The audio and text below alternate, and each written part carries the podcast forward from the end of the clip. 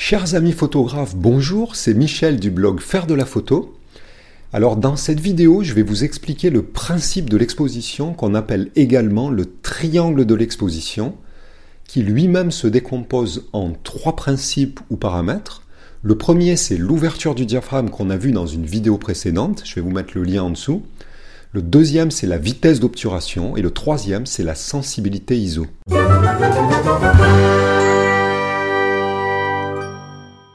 Pourrez retrouver l'article correspondant à cette vidéo sur le blog Faire de la photo et sa version audio en podcast sur iTunes. Je vous mettrai également les liens en dessous dans la description sous la vidéo. Alors historiquement et étymologiquement, le mot photographie signifie écrire avec la lumière. Il est composé de deux racines grecques, le préfixe photos, qui veut dire lumière, clarté, et le suffixe graphène, qui veut dire peindre, dessiner, écrire.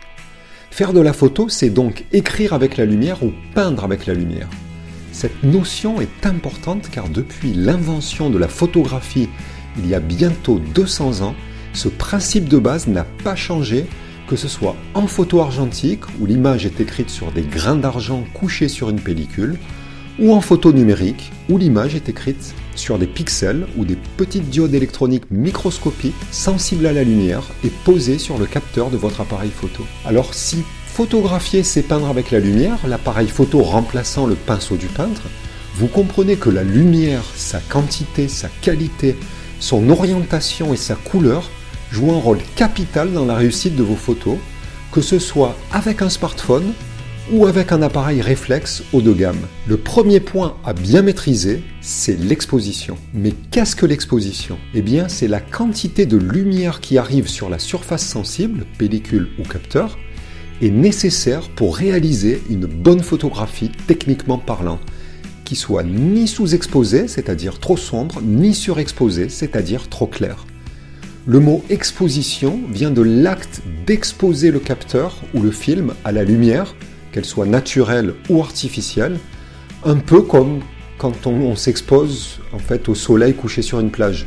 Si par exemple vous êtes tout blanc parce que vous manquez de lumière, c'est en hiver, hein, comme en ce moment, et vous vous endormez sur votre serviette de bain par grand soleil, eh bien vous vous réveillez une heure après, vous êtes tout rouge et tout cuit, c'est la surexposition. Si maintenant vous venez sur la même plage la nuit même par un grand clair de lune, votre peau restera dans le même état, c'est-à-dire blanche, même si vous restez la nuit entière sur la plage.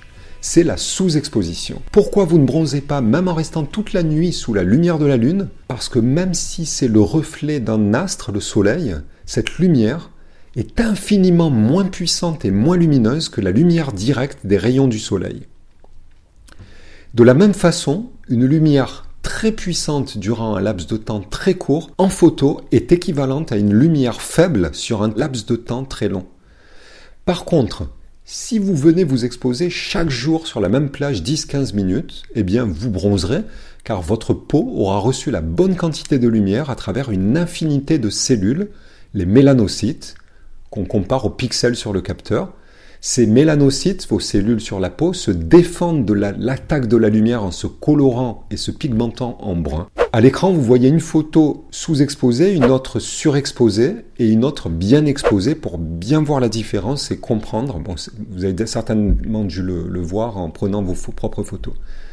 Alors aujourd'hui, tous les appareils photo, y compris les smartphones, intègrent une, cellule photoélectrique ou, ou photovoltaïque mesure la quantité de lumière à travers l'objectif pour obtenir la meilleure exposition de manière automatique.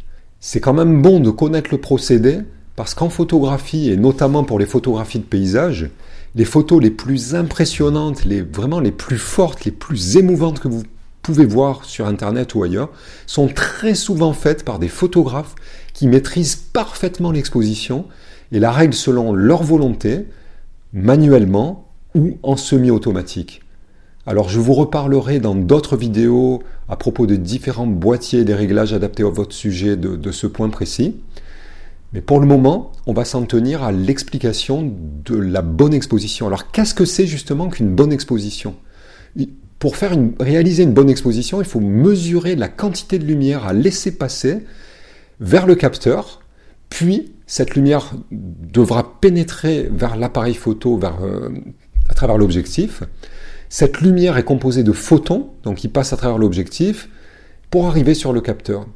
Alors on devine tout de suite que tous les objectifs ne laissent pas passer la même quantité de lumière. Ceux qui laissent passer le plus de lumière sont ceux qui ont une lentille frontale euh, la plus grosse, ayant le plus gros diamètre. Alors on le voit tout de suite, euh, euh, voilà, je vous montre à l'écran par exemple un objectif à grande ouverture et vous voyez, ça saute à l'œil que bah, il a une grosse lentille frontale, il a un gros diamètre, il est plus grand aussi que celui que je vais vous montrer maintenant. Voilà, celui-ci est un objectif à, plus faible ouverture, il est beaucoup plus compact, plus léger, euh, sa lentille frontale a un moindre diamètre. Alors tous les objectifs ont un, diaphragme, c'est-à-dire un mécanisme pour contrôler l'entrée de cette lumière, qui est composée en général de, 5 à 7, euh, voire à 9 lamelles euh, très très fines métalliques. Ce mécanisme, qui imite la pupille de l'œil, permet de faire rentrer plus ou moins de lumière dans l'objectif en s'ouvrant ou en se fermant. Alors il est commandé soit par un micromoteur, soit par une bague, mais qui n'existe plus que sur des objectifs anciens ou des objectifs non autofocus. Alors sur l'image euh, à l'écran, vous voyez un objectif de 50 mm avec une ouverture de maximum f1.8. Je vous fais une petite parenthèse tous les sujets que vous photographiez, que ce soit vos enfants, votre chat, un paysage, un gâteau, tout ce qui passe sous votre vue, ben, quand vous les photographiez, ce ne sont pas ces sujets que vous photographiez en fait, mais seulement la lumière qu'ils reflètent et qu'ils renvoient vers l'objectif de votre appareil sous forme de particules ayant différentes longueurs d'onde, dont chacune correspond à une couleur bien précise.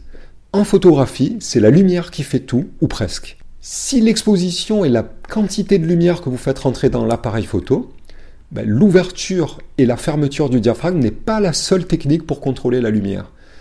Je vous ai parlé du triangle de l'exposition composé de trois paramètres qui permettent d'obtenir la bonne exposition. Alors le premier, c'est l'ouverture du diaphragme qu'on vient de voir à l'instant, je viens de vous en parler. Le deuxième, c'est la vitesse d'obturation qui consiste à ouvrir un rideau métallique se trouvant juste devant le capteur plus ou moins longtemps c'est un petit peu comme si vous ouvrez les volets, vous refermez les volets de votre maison pour laisser rentrer le soleil. Et le troisième s'appelle la sensibilité ISO. Alors on l'appelle parfois à tort la vitesse ISO, en fait c'est la sensibilité, c'est pas vraiment la vitesse. Alors c'est un réglage qui permet d'amplifier la sensibilité native, c'est-à-dire par construction du capteur à la lumière, mais par un procédé électronique et non optique. On utilise la combinaison de ces trois paramètres pour obtenir la bonne exposition d'une photo, mais pas au hasard, car chaque paramètre, outre son rôle de dosage de la lumière, a un impact sur l'aspect de l'image produite. L'ouverture joue un rôle dans la netteté de certains plans et le flou d'autres plans. La vitesse impacte sur la netteté ou le flou des sujets en mouvement. Et la sensibilité ISO joue sur le rendu de l'image, soit lisse, soit plus ou moins granuleuse. Vous voyez dans la séquence vidéo en ce moment un rideau d'obturateur avec son mécanisme placé juste devant le capteur. Pour les curieux, la vidéo que vous voyez maintenant est réalisée à 5000 images par seconde et a été ralentie pour permettre de visualiser le fonctionnement de l'obturateur d'un appareil photo réflexe au 1 60e de seconde ce qui est imperceptible à l'œil nu et à vitesse normale. Alors je vous décris un peu ce qui se passe. D'abord le miroir principal qui renvoie l'image que vous voyez dans le viseur et le miroir secondaire pour la mesure de la lumière se soulèvent pour laisser passer la lumière. Pendant ce temps, les lamelles du diaphragme dans l'objectif se ferment à la valeur d'ouverture présélectionnée par le photographe ou bien calculé automatiquement par le, microprocesseur du boîtier, le système. Ensuite, les lamelles de l'obturateur s'ouvrent et découvrent complètement le capteur qui reçoit la quantité de lumière nécessaire à une bonne exposition, qui est calculée par la cellule photoélectrique. Lorsque la lumière frappant le capteur est suffisante, les lamelles de l'obturateur, ou le rideau d'obturateur plan focal, c'est son terme technique euh, exacte, hein, dans, le jargon, technique photo. Ces lamelles se referment pour couper le flux de lumière. Le capteur se retrouve à nouveau dans le noir. Entre-temps, ces cellules photovoltaïques les pixels en, langage courant ont envoyé les informations au circuit électronique, à ce moment-là, la photo est prise. Toutes ces opérations, tout ce que je viens de vous décrire, ça se déroule dans un laps de temps de 1 soixantième de seconde, dans le cas présent, mais ça peut euh, se dérouler jusqu'à 1 huit millième de seconde sur les appareils photo experts ou professionnels, et même beaucoup plus rapidement, jusqu'à 1 cent millième de seconde sur des appareils photo spéciaux qui sont destinés à figer des mouvements très rapides comme une goutte d'eau dans un verre d'eau ou la sortie d'une balle du fût d'un revolver.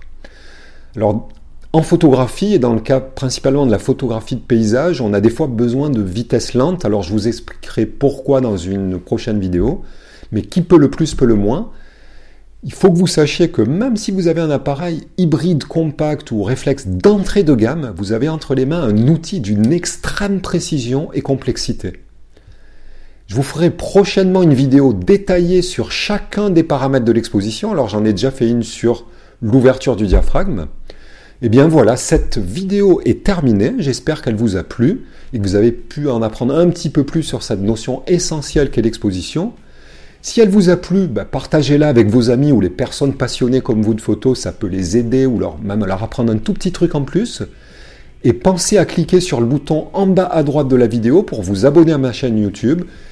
Par contre, pour recevoir toutes les vidéos automatiquement, sinon vous n'aurez aucune notification, il faut penser à cliquer sur la cloche, ce qui fait que ça vous enverra soit par email, soit par les notifications YouTube sur votre smartphone, directement mes dernières vidéos dès leur sortie. Eh bien, je vous souhaite une bonne journée ou une bonne soirée et vous dis à bientôt dans une prochaine vidéo.